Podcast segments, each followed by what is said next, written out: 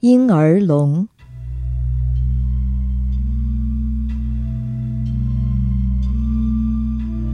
青森县浪冈町，也就是今天日本的青森市，有个地方叫雨黑平。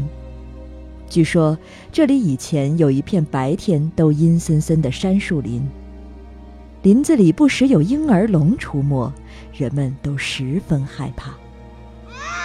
一个村民从镇上回家。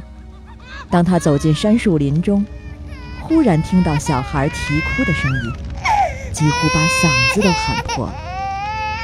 他回头一看，发现杉树枝上挂着一个火球般的婴儿龙，不断地摇晃。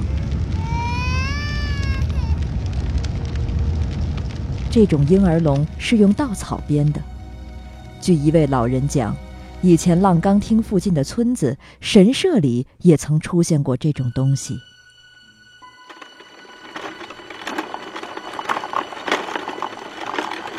当时，那位老人正与弟弟乘坐带棚的马车从红前往家赶。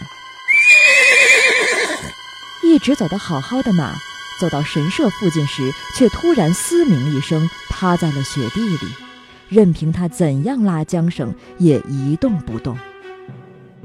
无奈之下，兄弟二人便下车查看，发现神社旁的紫杉树上挂着一个正熊熊燃烧的婴儿龙。